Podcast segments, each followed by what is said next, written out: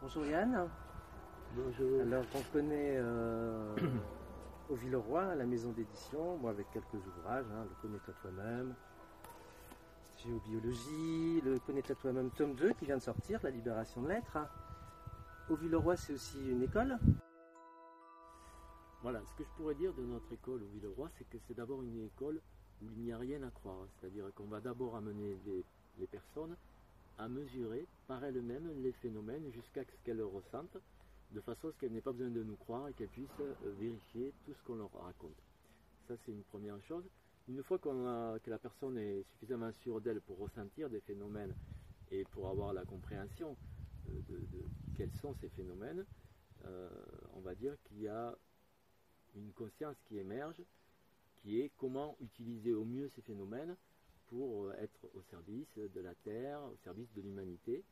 Nous, en tant que géobiologues, évidemment, à un certain niveau, nous recevons une initiation dans mon école qui s'appelle l'initiation des gardiens de la Terre et qui permet effectivement d'agir sur des phénomènes d'envergure, de neutraliser des, des, pollutions globales qui affectent toute une ville ou parfois même une région.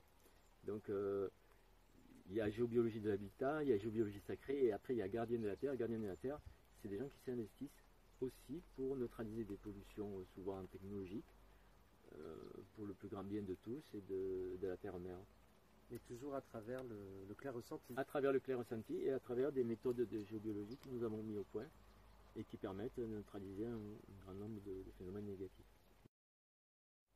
Donc tu nous parles des, des, gardiens de la Terre, de Gaïa, mais les gardiens de l'humanité, ça existe aussi C'est ce sera bien de le dire. Ça existe aussi, effectivement, et ça existe bien avant que notre école soit créée. Ça existait déjà au Vietnam il y a déjà près de, on va dire, au milieu du siècle dernier. Donc on a une élève vietnamienne qui, qui nous a dit que son père faisait partie d'un groupe qui s'appelait déjà les gardiens de l'humanité. Nous, nous avons, nous, c'est nos guides qui nous ont conseillé d'appeler ça euh, ainsi. Euh, ça peut paraître pompeux, mais en fait, c'est euh, l'utilisation de nos compétences pour le plus grand bien de tous. Et bien, par exemple, si euh, un gardien de l'humanité, s'il il va pouvoir neutraliser une grosse antenne qui, crée une grosse pollution pour un grand nombre de gens, ben, il va neutraliser cette antenne pour le grand bien de tous les, de tous les êtres vivants, hein, de l'humanité, voire même des, des animaux, des espèces de la nature qui vivent autour de ce lieu.